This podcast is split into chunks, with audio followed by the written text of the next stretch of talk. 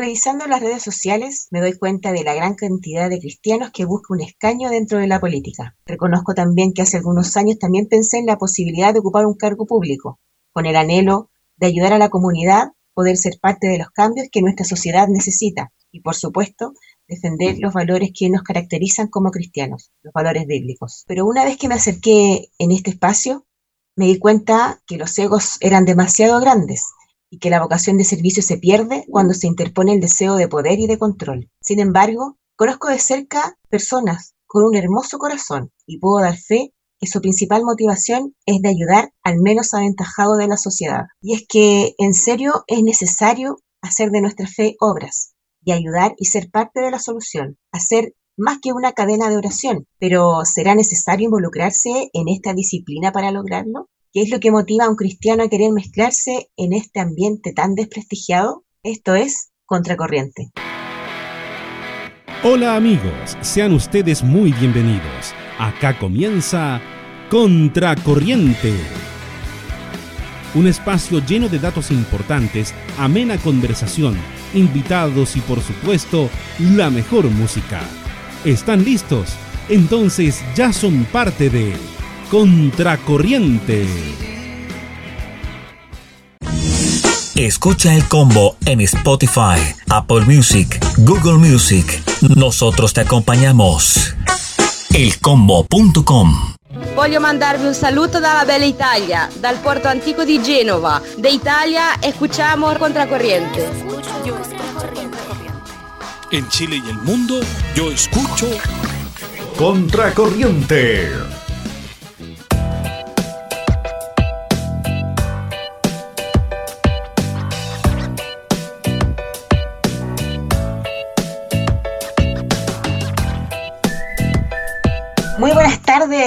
Buenas casi ya noches, queridos amigos de Contracorriente. Después de un largo receso, tuvimos casi un mes afuera, hemos regresado a nuestra casa el día de hoy, el combo. Gracias chicos por este espacio.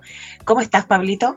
Muy bien, Jenny, y bueno, a pesar que ya se nos está yendo el primer mes del año, eh, quiero enviarle un saludo grande a todos nuestros auditores, a saludar a nuestro ingeniero Daniel Torres, a Alba también y a todos quienes nos están escuchando desearle un buen año, un buen año cronológico medido desde como lo miden generalmente cierto el calendario griego, pero acá estamos eh, comenzando y este primer programa del año eh, muy interesante y Bien, pues Jenny, ¿cómo, cómo lo pasaste el, año pasado en las fiestas? ¿Cómo, cómo finalizaste el, el 2020?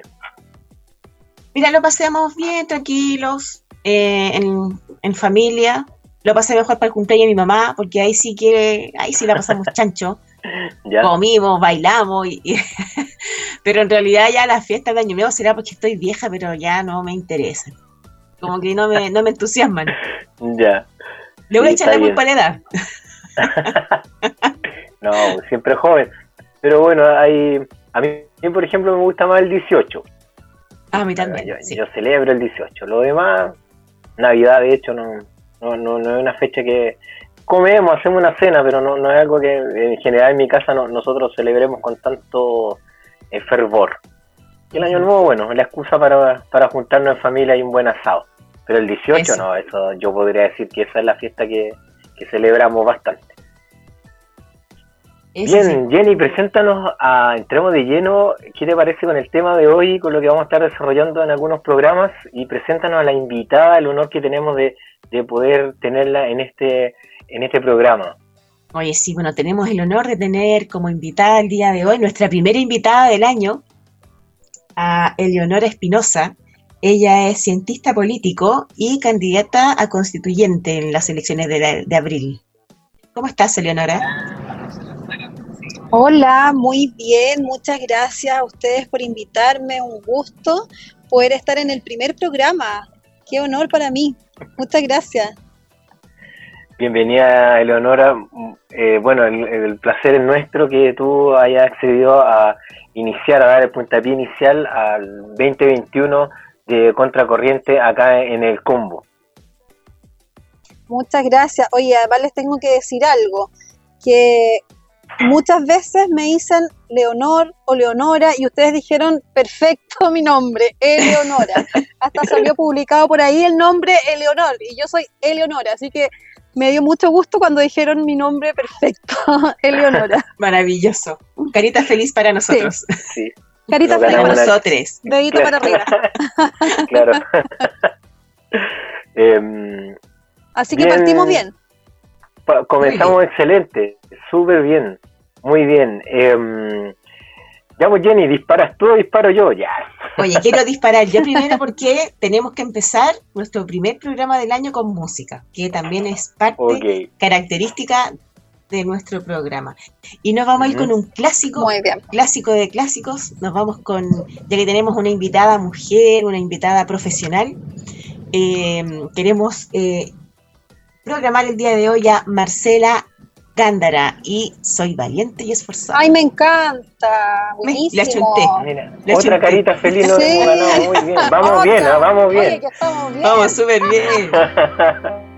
Tenemos que terminar bien. Esforzada y no me canso para nada. Veo a mi derecha y a mi izquierda. Mis ojos tengo en la meta. Jesús, tienes tú mi mirada. Jesús, camina de mi lado. Y tu palabra es mi delicia. La oración es mi conquista. No estoy buscando ya más nada, sino habitar en tu morada. Jesús, tienes tú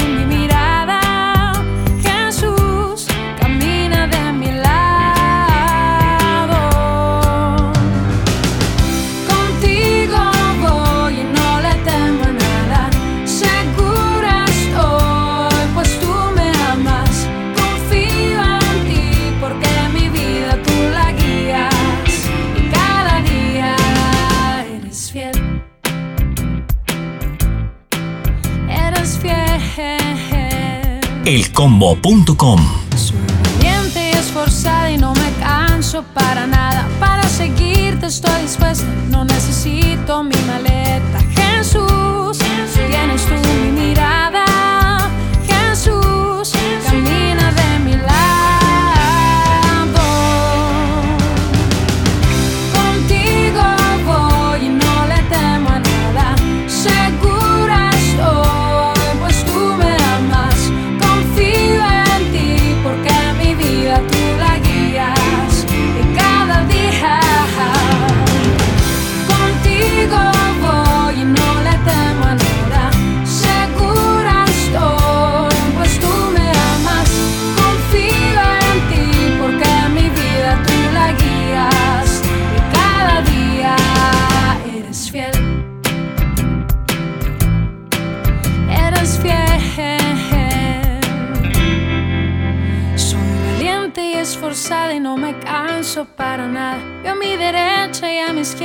Mis ojos tengo en la meta, Jesús.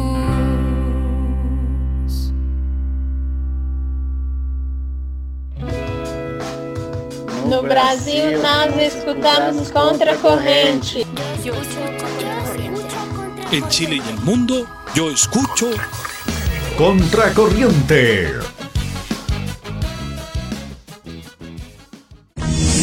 Escucha el combo en Spotify, Apple Music, Google Music. Nosotros te acompañamos. Estamos presentando tu programa Contracorriente.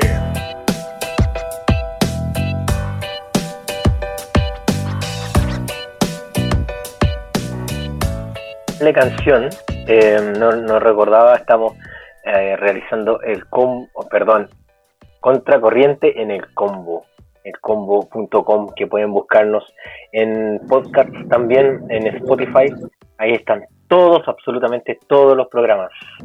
Apple Bien. Podcast. Estaba muteada yo hablando como Lora y estaba muteada. Ahora me desmuteé.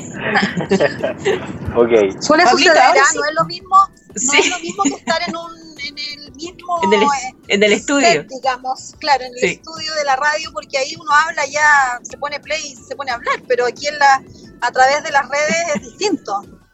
claro. Sí, Nos hemos tenido que acostumbrar a este. Sí, nos hemos tenido que acostumbrar a esta nueva forma de, de hacer radio. De hecho, nosotros hicimos un solo programa en los estudios del combo y luego vino todo este régimen o todo este control. el toque de queda y todo el cuento. Toque de queda. sí. Claro. ¿Y siempre el programa de ustedes a las 9 de la noche? Sí, Sí. Perfecto. Buena hora, así la gente ya llega de, su, de sus trabajos y se sienta tranquilamente a escucharnos. exactamente. Exacto. Bueno, Eleonora, a mí quisiera aprovecharte de, de- de mu- muchas maneras hoy tu presencia en nuestro programa como cientista político. Me gustaría comenzar un poco por, por la contingencia, que eh, eh, tuvimos un cambio de mando eh, en Estados Unidos. eh, ¿Tiene alguna opinión, una frase para el bronce con respecto a eso? Uf, fue un cambio de mando difícil. No fue fácil esa, esa entrega. Yo espero, eh, siempre yo digo que, la, que los problemas son una oportunidad de mejora. Yo creo que todo lo que, lo que pasó hace poco, bueno, espero que sea un país, Estados Unidos es un país cristiano en su mayoría. Y, espero que sea un país que siga siendo un país bendecido y tengo la verdad esperanza. Yo siempre hablo de esperanza y yo lo veo como una oportunidad. Hay que, es un proceso democrático e importante poder alternar el, poder y vamos a ver ahora, yo estoy expectante como muchos de nosotros, yo creo, a ver qué va a pasar en Estados Unidos de aquí en adelante con esta nueva administración. Vamos a ver qué se viene y, y también qué es lo que traen realmente bajo el brazo, ¿cierto? Ahora este Biden con un discurso, bueno, ya haciendo un llamado a la unidad, pero también diciendo que, que tienen que trabajar duro por, por lo que ellos tienen que llegar a co- como a, instalar, como todo gobierno también. Sí, o sea, yo lo que digo que eh, los procesos democráticos hay que respetarlos. Bueno, estuvimos, yo estuve muy pendiente de las votaciones que se, que se iban dando. Yo tengo un hermano que vive, de hecho, en Michigan. Eh, y él me decía que a él le llegó la papeleta para votar como tres veces y la votaba. Entonces el tema del voto eh, anticipado, que es algo de aquí de lo que aquí también se quiere legislar, eh, yo no sé si, bueno, Estados Unidos tiene una cultura democrática mucho más larga, digamos, de mayor data que la nuestra pero fue un tema complicado. Yo creo que eh, no me atrevería a decir que efectivamente hubo fraude. Como, como Donald Trump lo estaba diciendo, pero yo también les confieso que hace yo, mira, fue aproximadamente dos años atrás que estuve, me tuve la, la oportunidad y el honor también de estar en un desayuno con Donald Trump con. Donald Trump y con, sí, y con muchos líderes evangélicos del mundo eh, en Washington. Estuve con mi marido ahí y con una red latinoamericana de, de líderes cristianos que me invitaron. Y sabes que cuando yo lo escuché su discurso, me sentí tan identificada porque él hablaba de defender la vida, él hablaba de los valores cristianos, él hablaba de la importancia de la iglesia para la sociedad y era un ambiente espiritual tan lindo que yo dije, o sea, ojalá en Chile pudiésemos escuchar líderes con esa propiedad de, de decir, tenemos que defender la vida porque la vida es un valor y, el, y la vida es lo que eh, Dios a nosotros nos dio. Y nosotros en el fondo no tenemos hoy día, además está decir la discusión que se está dando en el Congreso que quiere levantar, eh, pero estar en esa oportunidad, en ese desayuno, eh, pensé que yo dije, por eso Estados Unidos es un país bendecido, porque tiene mucha gente, un- es un país cristiano, un país que tiene en su constitución a Dios, lo menciona, y, y eso ojalá nosotros no lo, no lo perdamos.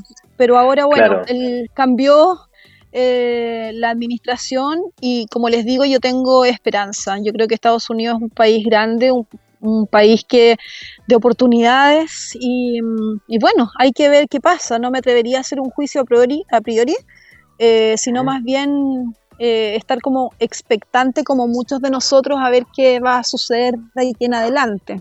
Sí, es cierto lo, lo que mencionaba. Yo el otro día estaba hablando, aquí no voy a hacer una defensa a Trump, pero mm, estaba conversando con, con un amigo y él, toda la, la artillería contra Donald Trump, y le pregunté, oye, pero realmente cuál es tu problema con él, Mm. realmente. Y, y no, no, no supo responder, pues yo le dije ya, Sí. eso son puras críticas tal vez políticas que generalmente se dan, ¿cierto? En ese, en, en- ese marco, que la política eh, obviamente es dura, pero de, de fondo, ¿cuál es el problema? Y no, no, no, no, No había, no contestar. había argumento, no. No hay piso, porque obviamente nosotros sabemos eh, cómo se manejan los medios de comunicación y la influencia que estos tienen a tal punto de hacer parecer a una persona algo que realmente no es, a pesar que Trump tuvo su frase, tuvo su momento. Sí, eh, sí, eh, absolutamente. que, que uno no puede negar, que- Sí. pero también en base a, a como el personaje que él, que él también necesitaba plantar políticamente también Claro, hablando, o sea, claro. o sea, también se necesitaba alguien que le hiciera frente a muchas cosas. Pero Claro, bueno, mira, tú nombraste un poco la, la como ojalá tuviésemos eso acá en Chile. Mm. Em, te pregunto, eh, Eleonora, para ir ya entrando como en, en- en el tema, ¿por qué un cristiano tendría que estar en política? Oye, qué buena pregunta. Yo me he preguntado muchas veces eso. bueno, yo soy, yo estudié administración pública, soy licenciada en ciencias políticas y mi primer trabajo fue en la municipalidad de Maipú. Cuando empecé a trabajar en la municipalidad de Maipú, bueno, y después trabajé en otra municipalidad, vivía, trabajo en un ministerio y he trabajado en el ámbito público hace 15 años, eh, me he dado cuenta, y yo siempre lo digo, si hubiese más cristianos en la administración pública, las cosas serían distintas. Y si hubiesen más cristianos en política, también las cosas serían distintas. Ahora bien, hablo de cristianos, cristianos, genuinos, porque hay muchos políticos que en épocas de campaña ustedes saben que van a nuestras iglesias, se saben el 393, los himnos, qué sé yo, Claro, y, pero el cristiano en política es, no es un paso fácil de dar, sin embargo yo creo que nosotros los cristianos tenemos el temor de Dios y nosotros tenemos esa gracia que es la que da solamente da Dios para poder llegar a acuerdos, para poder conversar y para poder servir. Eh, hay mucha gente que llega a la política pensando en cuáles van a ser los dividendos que le va a traer la política, cómo yo ahí voy a poder hacer un negocio, cómo voy a poder saltar desde mi situación probablemente económica a una mejor. Sin embargo, nosotros que tenemos a Dios en el corazón y lo que a mí me mueve principalmente es el servicio, es el servir a los demás.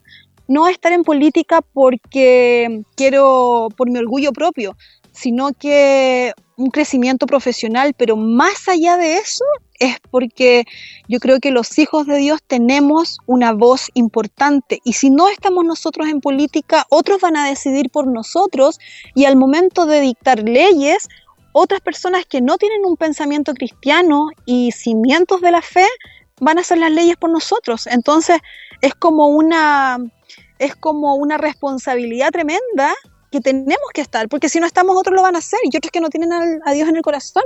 Eso es lo que, lo que a mí me motiva, es el servicio, es el estar, es el, el marcar una presencia importante y es hacer la distinción también.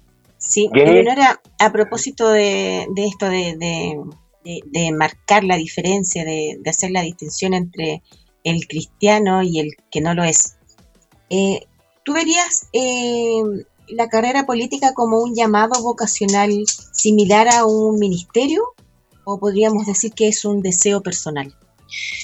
Eh, mira, yo tengo, eh, nosotros somos siete hermanos. De los siete hermanos, tengo cuatro hermanos que son pastores, son llamados al, al pastorado, al ministerio. Eh, yo admiro profundamente, y siempre lo digo, a mi hermano menor, que es mi pastor, y, y aprendo mucho de él.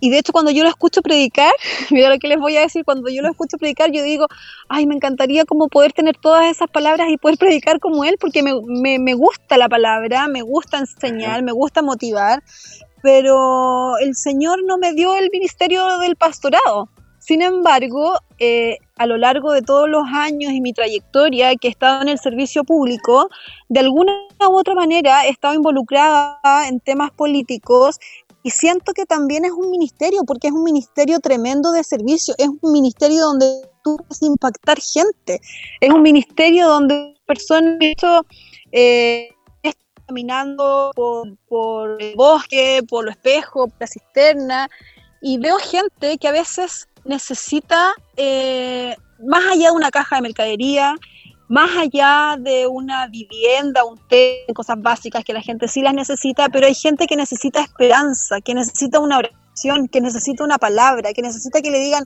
mira, no te preocupes, todo va a estar bien, hay una luz de esperanza. Finalmente uno que, que tiene a Dios en el corazón y que es hija de Dios, yo me siento hija de Dios y lo soy de tomo y lomo, eh, lo hablo con propiedad, porque sé que al yo dar una palabra de aliento, dar, o dar una palabra de esperanza, también estoy ejerciendo un ministerio, y es el ministerio del servicio. En otro ámbito, pero estoy ejerciendo también un ministerio. Pero eh, no, no quiero buscarle la quinta pata al gato. Ver.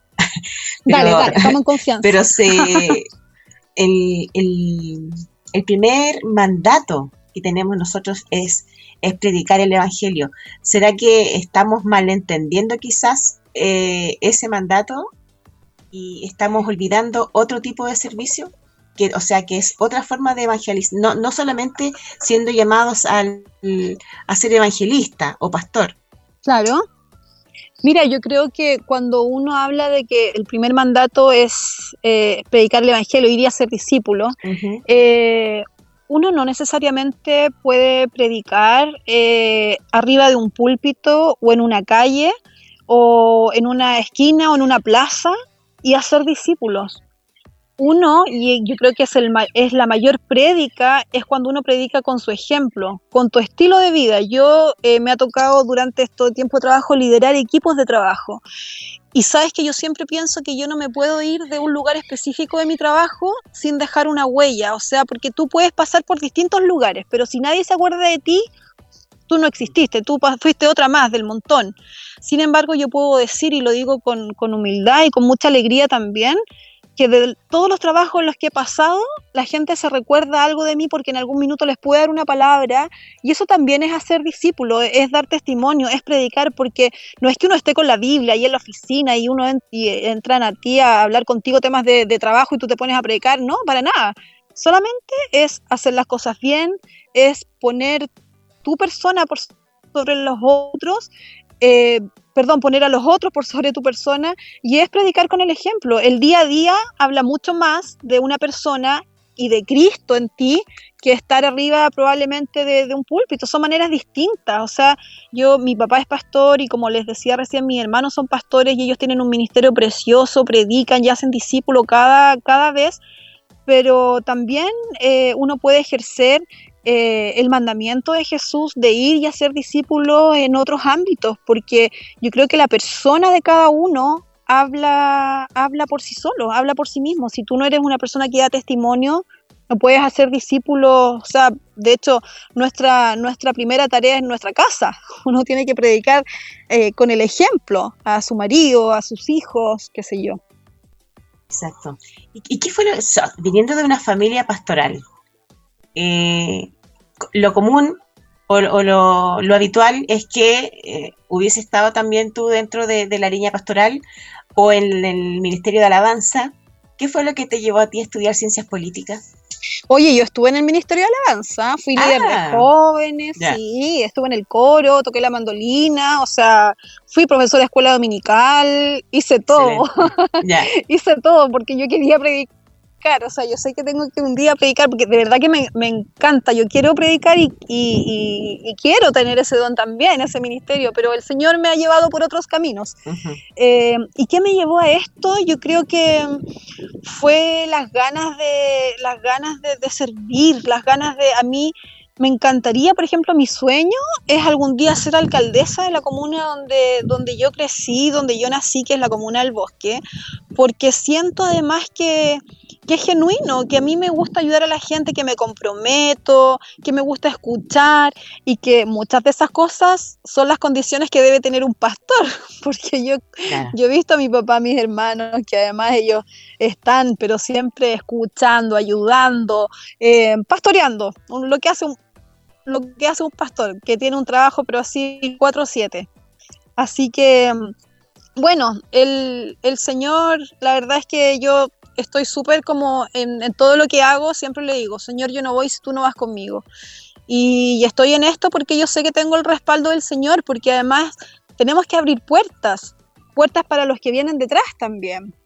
Y yo ahora estoy súper contenta y súper feliz porque me siento orgullosa de que nosotros como cristianos tenemos que estar marcando presencia dentro de una nueva constitución para nuestro país, para los que vienen. La iglesia tiene que estar presente, nosotros tenemos que tener una voz y me siento demasiado orgullosa por eso. Estoy muchísimo, muchísimo, eh, muy agradecida además de que de que puede estar ahí en esa, en, esa papeleta en abril. Ustedes saben que en abril vamos a tener muchas elecciones y este año va a ser un año de muchas elecciones pero mm, estoy muy contenta de poder de poder ir y de poder estar yo creo que no soy yo sino que también es la es la iglesia la que va detrás Ujú. Eh, Eleonora, eh, un poco habla- hablando de esto, eh, hubo obviamente muchos cristianos que votaron a favor del apruebo y otros obviamente a favor del rechazo. sí Eh, hubo una campaña fuerte y una pelea importante en redes sociales entre cristianos eh, abanderados por la por el política, apruebo sí sí, y por el rechazo también. sí Y yo, yo soy, mm, mira, a mí me gusta la política, obviamente tengo mi pensamiento y todo, pero cuando hablamos de cristianos en política, a mí... eh, eh, me- te pasan me- cosas ¿Te da cringe? Mira, me- Como dicen los lolos hoy. No, o sea, soy- ahí en, en políticamente, cuando me dicen cristiano político, yo me pongo ateo, ya.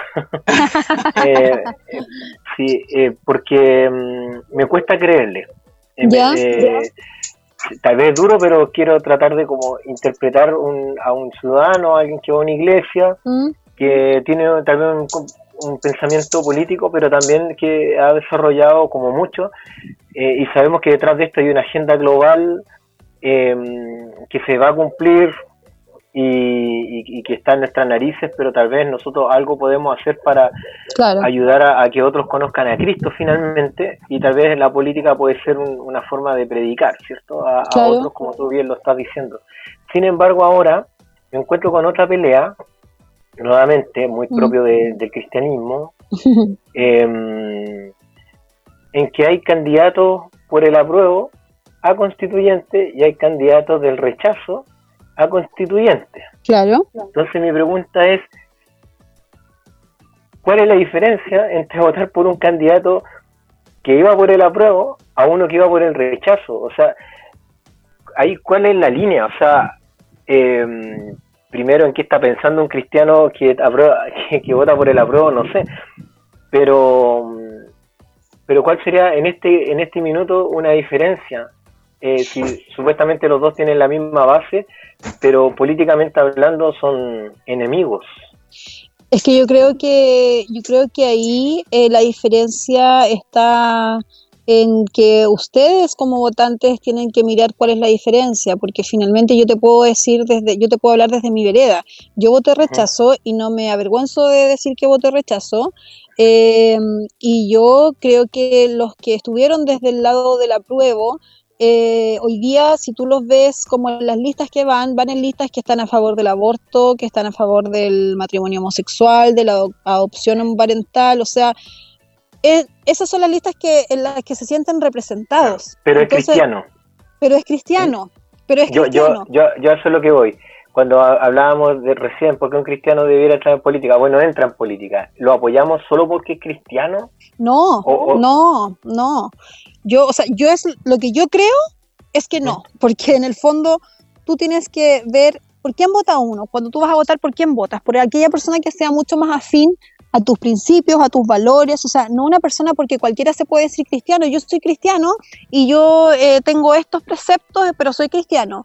Pero hoy día puede haber cristianos que, de hecho, eh, hay hasta un cristiano que, que va a la constituyente, que no me acuerdo hoy día su nombre, pero que tiene un nombre eh, oriental, que era del Instituto Bíblico Bautista, creo, y que él hizo una publicación, o sea, era profesor, de hecho lo sacaron del Instituto de- Bíblico por las declaraciones que hizo, y él dijo que estaba a favor del aborto. Entonces, claro, ahí también actúa eh, nuestros mismos principios de cristianos, porque el Señor a nosotros nos da la capacidad de discernir. Y esa capacidad de discernir entre lo bueno y lo malo es una capacidad que nosotros también como cristianos tenemos.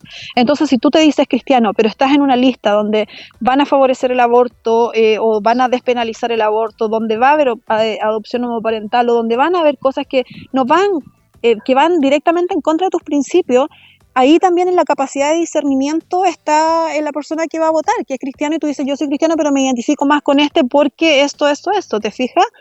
Entonces, en el fondo, eso habla por, por sí solo. Em, claro, o sea, queda, queda súper bien el punto, en, en, eh, súper bien hecho el, el punto y estoy, estoy en absoluto de acuerdo contigo. Y lo otro que, que quería también preguntarte, Leonora, es eh, ¿cuál crees tú que ha sido el mayor aporte de los cristianos en Chile en la política? Hoy eh, yo recordaba cuando salieron algunos diputados cristianos eh, electos, eh, decían, aquí se formó la bancada cristiana y Que no duró mucho. eh, es que yo, Aquí se formó el, intento de la bancada Mira, cristiana. mira Daniel, que también es muy crítico, eh, en, en el buen sentido. La Jenny igual, nosotros en otros programas aquí hemos despedazado el voto evangélico. Yo digo que el voto evangélico... Yo no creo en el voto evangélico. Ya, qué bueno, qué, sí. qué bueno. Vamos sumando. Una aliada- eres una aliada. Sí, sí, eres una aliada. no, sí. De todas maneras, no. Sí. O sea, mi, en mi iglesia, perdón que lo diga, pero en mi iglesia hay gente que es socialista y vota por socialista, no necesariamente por una persona evangélica. O sea, yo creo, yo estoy completamente de acuerdo contigo y de hecho me parece súper bien que, que tengan un punto crítico porque es súper importante. O sea, uno no está en política porque es cristiano, voy a estar en política. Si uno está en política es porque tiene eh, la solidez, eh, digamos, de argumentos y todo, pero además el, este, eres cristiano, como que en el fondo tu plus es que eres cristiano, no al revés.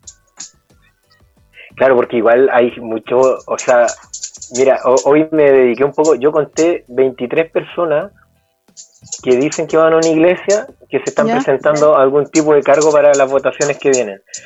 A, a mí me parece más como tratar de, de agarrar... De sacar un- provecho, un de sacar provecho que porque siempre mira no con la Jenny siempre hablamos esto no conocemos quiénes son sus pastores. No sabemos qué ministerio han desarrollado dentro de la iglesia no o sea no tenemos idea de nada. Y el mundo es tan pequeño. Yo tuve un cliente de una comuna acá en Santiago no voy a decir quién para no tener drama y, y esa persona me habló un concejal de, de esa comuna y cristiano y me dijo no pero ese este año no sé quizás por qué partido va a ir pues si va, va cambiando de- entonces em, Va buscando, claro, claro va a donde calienta el sol y, Sí. y a eso Eleonora yo me refiero hablamos como de lo bonito de lo Claro. de, de que- de meterse en la política del servicio este sentido cierto que, que muchas tal vez incluso tal vez con personas que ni siquiera son cristianas podemos nosotros tener ese tipo de ideales ayudar a la gente y todo pero en- entrando como en, en el otro lado, hay gente yo creo que se aprovecha derechamente de, de lo que te da el cristianismo. O sea, tú eres relativamente conocido dentro de un par de iglesias y... Y estáis y para eso para ser el alcalde. Y, mira, Claro. alcalde, músico, salmista, predicador, lo, lo, lo que quiera. Entonces podemos tal vez llevar el ejemplo a muchas cosas.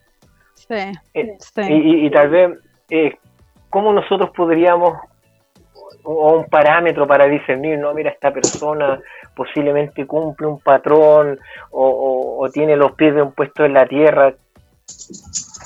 Claro, ¿Habrá, ¿cómo- existirá eso? ¿Cómo, mar- cómo marcas esa, esa diferencia? Claro, Mira, yo, yo creo que, bueno, primero estar en política no es algo, algo fácil, porque antiguamente, y de hecho a mí me enseñaron así, que el señor, además venía, el señor venía pronto, no había que meterse en política, casi que no había que estudiar, porque había que prepararse para irse al cielo, qué sé yo.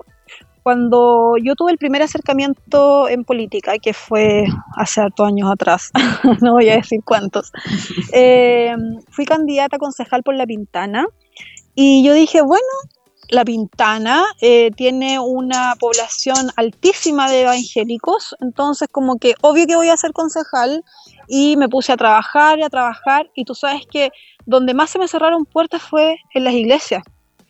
Y finalmente, bueno, yo saqué en esa oportunidad 2.500 votos, que fue bastante, eh, pero no tuve el apoyo de las iglesias. Entonces después yo decía, bueno, ¿qué pasa eh, por las iglesias que, que la gente no vota por los cristianos? Después en el paso del tiempo yo me, me fui dando cuenta que, claro, la, la gente estaba un poco alejada de esta realidad política, porque al final dicen que, claro, la política está como, nosotros como cristianos no tenemos que estar en política, pero es un poco lo que te decía en antes, si nosotros no estamos van a estar otros. Entonces hoy día, por ejemplo, el tema de la despenalización del aborto, que fue una ley en el 2017, si nosotros hubiésemos tenido una bancada, pero así como que de verdad bancada eh, evangélica, eh, eh, que hubiese rechazado ese proyecto, no habría hoy día eh, aborto en tres causales, pero no lo tuvimos. Entonces, por eso, a eso me refiero que la, el cristiano genuino, y yo insisto con el, con el testimonio y con el discernimiento que, que Dios nos da para poder discernir uno de lo otro, porque hay muchos que se hacen cristianos como un par de meses antes de las votaciones y abarcas ese nicho. Porque para qué estamos con cosas, hoy día efectivamente eh, hay un nicho y hay muchos políticos que están mirando a la iglesia como, como nicho. Estos son votos, no están mirando hermanos, están mirando votos. Pero ¿qué es lo que te hace la diferencia? Es decir, que sabes que eh, hay, hay alguien de, de las filas realmente. Porque lo que tú bien dices, y qué bueno el ejercicio que hiciste, que viste cuántos cristianos de esos, pero ¿cuántos de ahí a lo mejor, no sé, se formaron en una escuela dominical? ¿Cuántos de verdad estuvieron haciendo, cuántos son miembros activos también en sus iglesias? ¿Cuántas personas de, esas eh, de verdad que tienen eh, un convertimiento genuino o se están aprovechando de esta situación para poder ir de candidatos y poder abordar este, este, este nicho, por decirlo de alguna manera. Entonces, yo creo que ahí hay que hacer la distinción y en eso uno también, como cristiano, tiene que saber eh, mirar la trayectoria de una persona, mirar su discurso, mirar lo que habla, mirar hacia dónde va, mirar quiénes, eh, cuáles son sus fundamentos, porque tú sabes que tú puedes tener tus fundamentos en la arena o puedes tener tus fundamentos en la roca. Si tienes tus fundamentos en la arena, va a venir el mar, una lluvia, una tempestad y te va a botar los cimientos.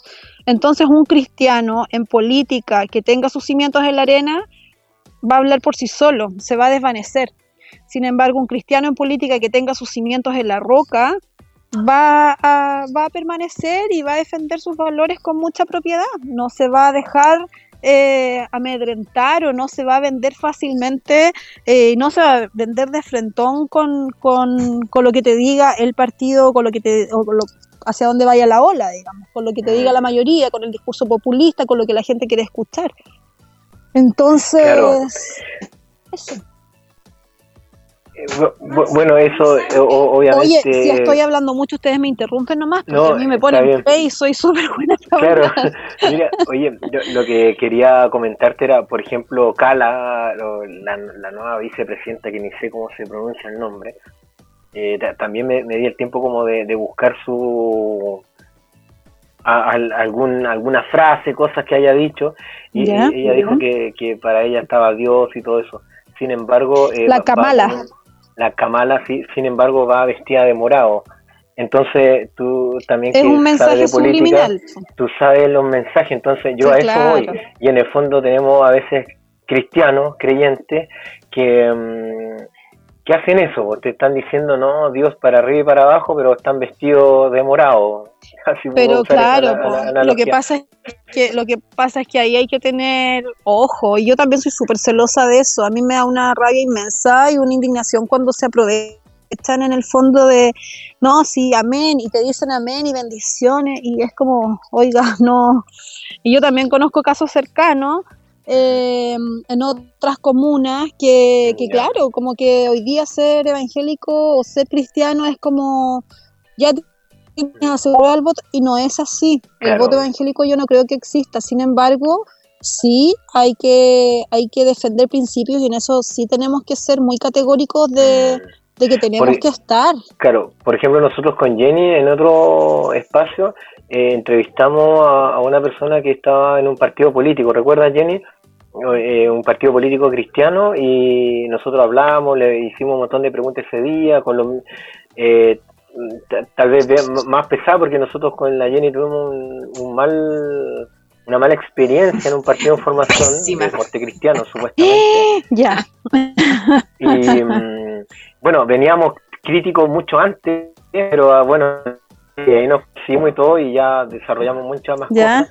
Y, y el problema, yo le pregunté a ella puntualmente, justamente por, por personas, oye, mira, hay tal persona que tiene estos valores, pero dice que es cristiano, pero no va a la iglesia, ha tenido un montón de problemas públicos, obviamente, eh, de, de moral y todo eso. Claro. Y no, no, no, nosotros no nos vamos a preocupar si van a la iglesia. Y ahora eh, la están apoyando como candidato. Entonces. Por eso eh, la política está tan desprestigiada que tal vez para el buen cristiano que un cristiano entre en política ya le, le, hizo ruido y quizás por eso no vota. El problema es que le da el voto a otro que no es cristiano y que está detrás de una agenda. Eh, y tal vez termina por el haciéndolo mal o pésimo tal vez. Eh, entonces, em, mirar esto como ministerio, yo lo veo ahora, lo que tú decías, la bancada cristiana que no existió entonces, eso eso motivo, o sea, ¿para qué vamos a seguir teniendo cristianos si nosotros ya somos conocidos por andar puro peleando? Imagínate ahora cuántos, tres personas, cuatro no se pudieron, no, se pudieron poner de acuerdo. Yo en alguna ocasión intenté como juntar a todos los concejales a, una reunión, algo así, eh, todos los que trabajaban en política pero no fue no, no, no se pudo hablar nada no no no. Difícil. Eh, em, y los partidos políticos funcionan súper duro ellos esas reuniones sí les funcionan pero a, nosotros a nosotros no. Eh, oye una pregunta que tengo ahí porque quiero dar pegar un palo nomás eh, eh, ¿Qué opinas de, de los dichos de Mario Desborde? Ya esta carrera presidencial en Chile que está desatada, aquí un, eh, escogemos un presidente y ya empiezan los candidatos, ¿cierto? Sí, eh, Que dijo que los del partido de José Antonio Cast, eh, el Partido Republicano, destilan veneno. ¿Mató su carrera, crees tú, a, la...? No, yo no creo que haya matado su, su carrera. Yo creo que Pucha, es que me cuesta, me cuesta referirme al tema porque yo soy muy cercana, pero en otro, en otro ámbito con él. Entonces, no, como que ahí tengo que hacer la distinción. O sea, yo, por ejemplo, lo, noto muy desesperado. ¿ah?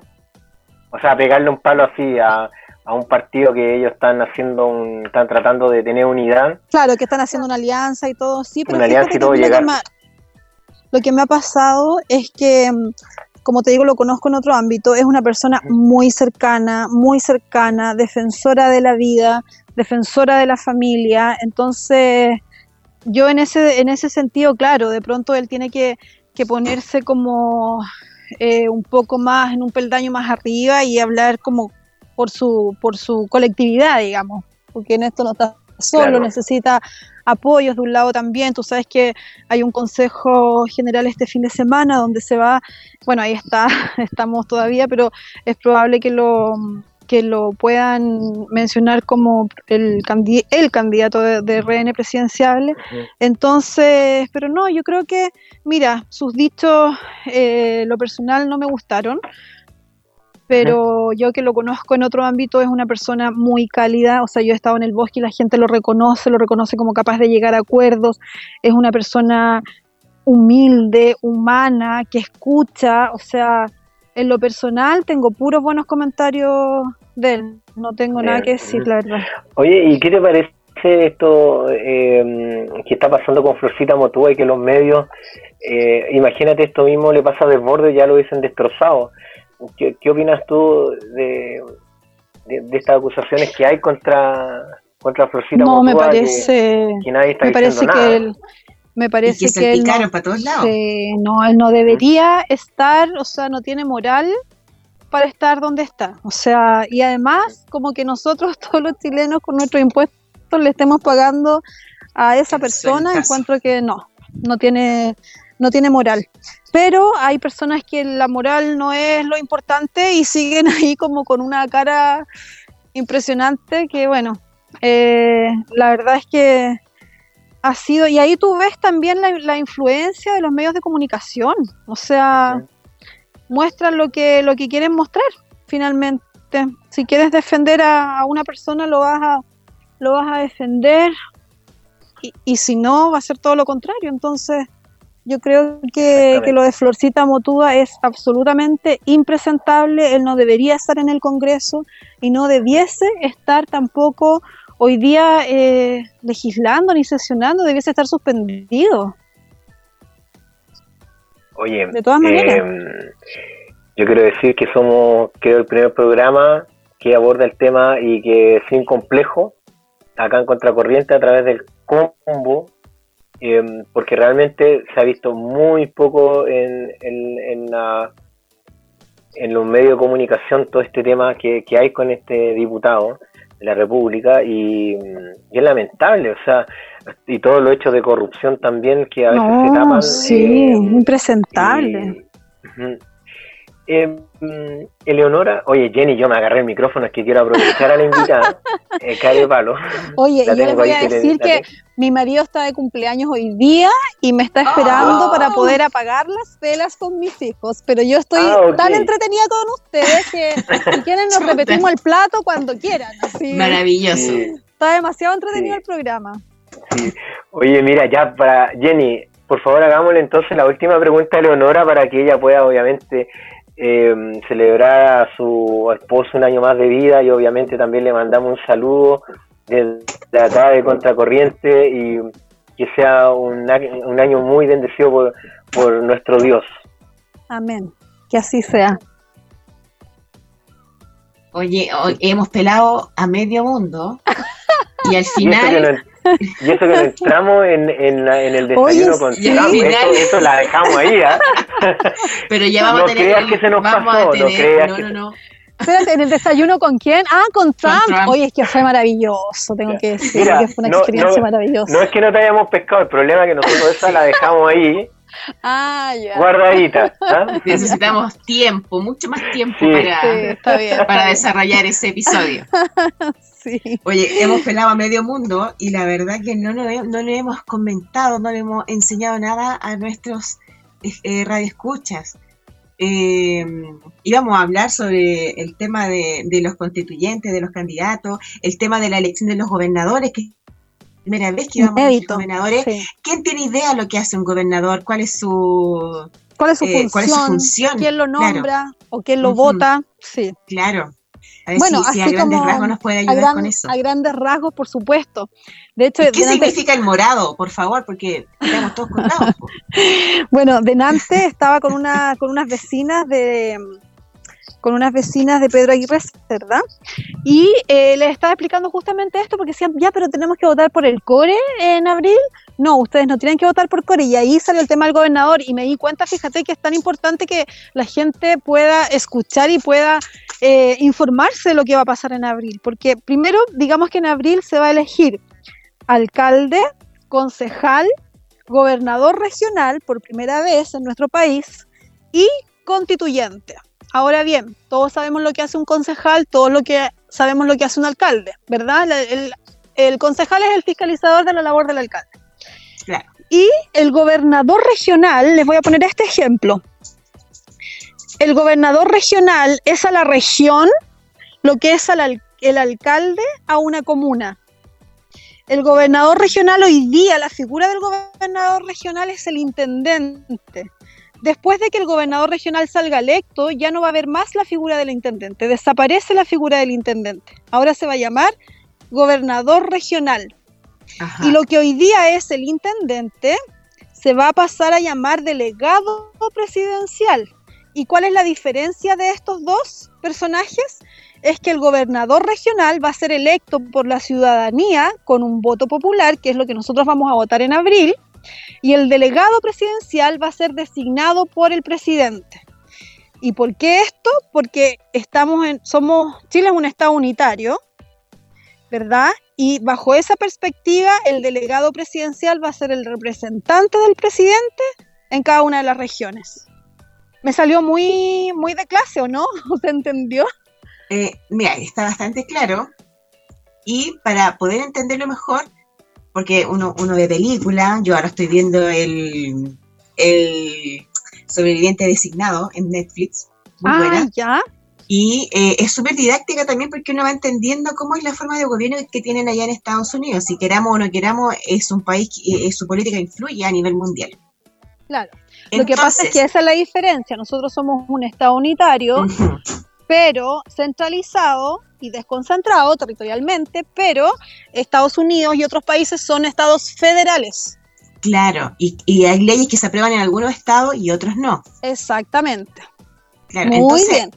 Entonces el gobernador que tenemos ahora va a ser un simil gober- del gobernador de un estado, por ejemplo, de Estados No. Unidos. No, no, no, porque el gobernador regional no va a tener la autonomía que si fuésemos, como si fuésemos un Estado federal. Ellos en ningún caso van a ser independientes, van a tener cierta autonomía porque eh, van a ser designados por voto popular, pero lo que ellos van a hacer hoy día, y de hecho por eso hubo una discusión grande y de repente si ustedes a lo mejor escucharon así como, bueno, está, esto es como de pantalla porque nos van a, vamos a elegir gobernador regional, pero no va a tener ninguna atribución y esto es un león sin dientes, no sé si escucharon eso. Ajá. No es así, porque en el fondo el gobernador regional va a administrar el FNDR, que se llama, que es el Fondo Nacional de Desarrollo Regional, y en el fondo él va a poder priorizar todos los proyectos a nivel regional.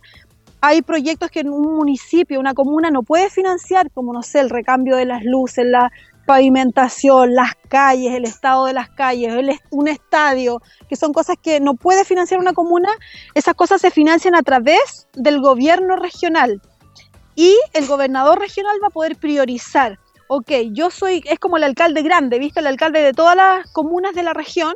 Entonces Ajá. va a decir ya, ¿dónde vamos a priorizar acá? ¿Dónde vamos a, a hacer esta inversión pública? Estamos hablando de un edificio consistorial, por ejemplo, para una municipalidad que vale 3 mil millones de pesos. Eh, eso se financia a través del gobierno regional. Entonces no es poca la atribución que va a tener el gobernador regional.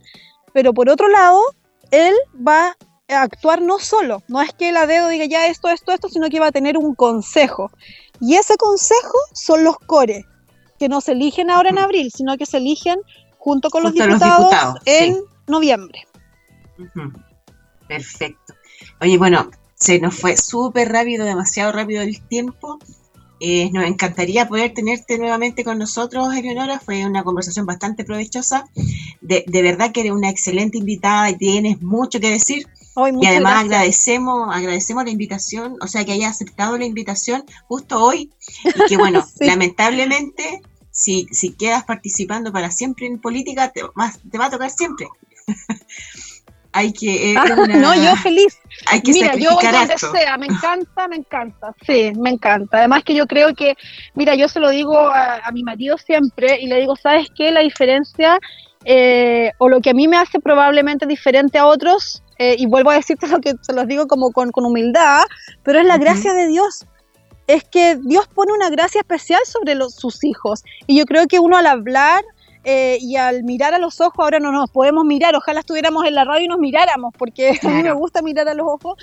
Eh, y es la gracia que el Señor da, la gracia que es como inexplicable, es algo que solamente el Señor ahí es como una unción especial, que por supuesto ustedes también les he sentido que, que tienen esa gracia y podemos hablar como, como hermanos en la fe.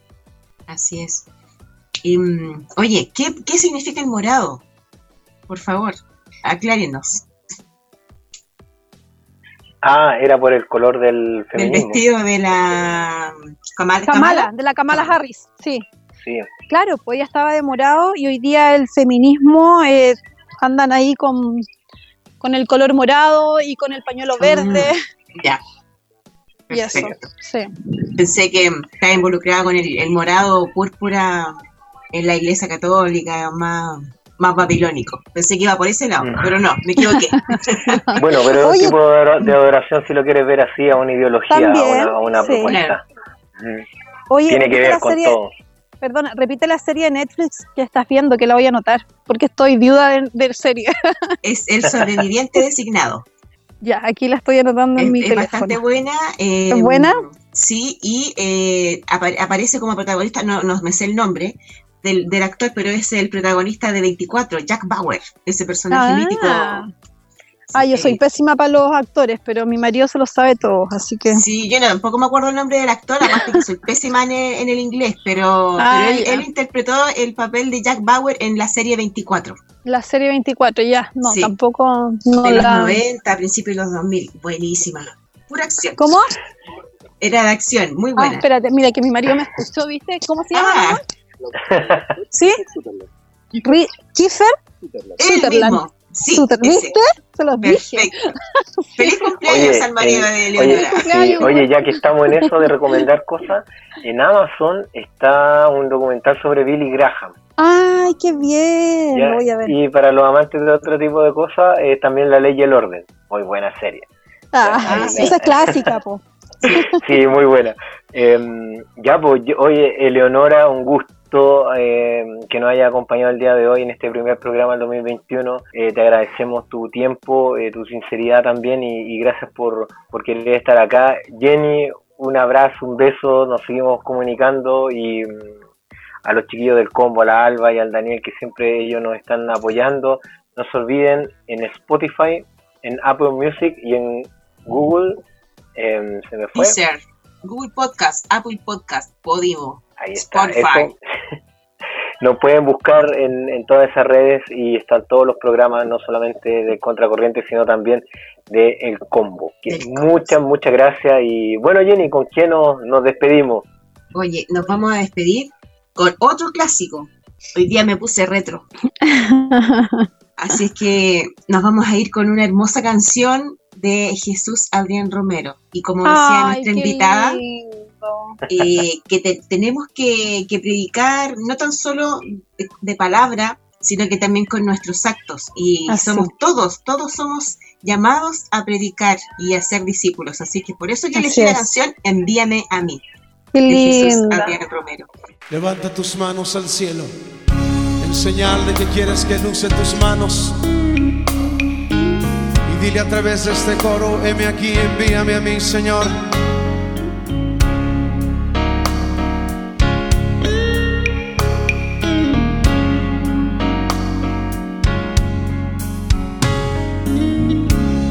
La mies es mucha, hay gran necesidad. Y pocos obreros al campo van. Hoy muchos se pierden, viven sin dirección vagan como ovejas sin pastor.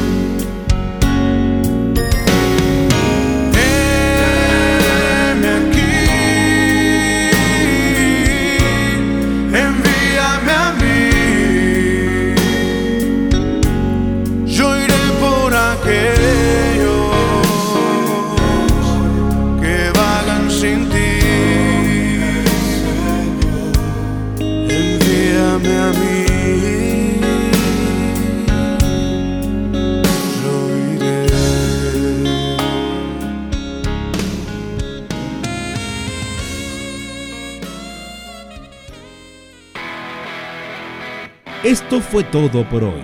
La próxima semana, a la misma hora y en la misma frecuencia, te esperamos con más datos, invitados, novedades y grata compañía. Hemos presentado Contracorriente.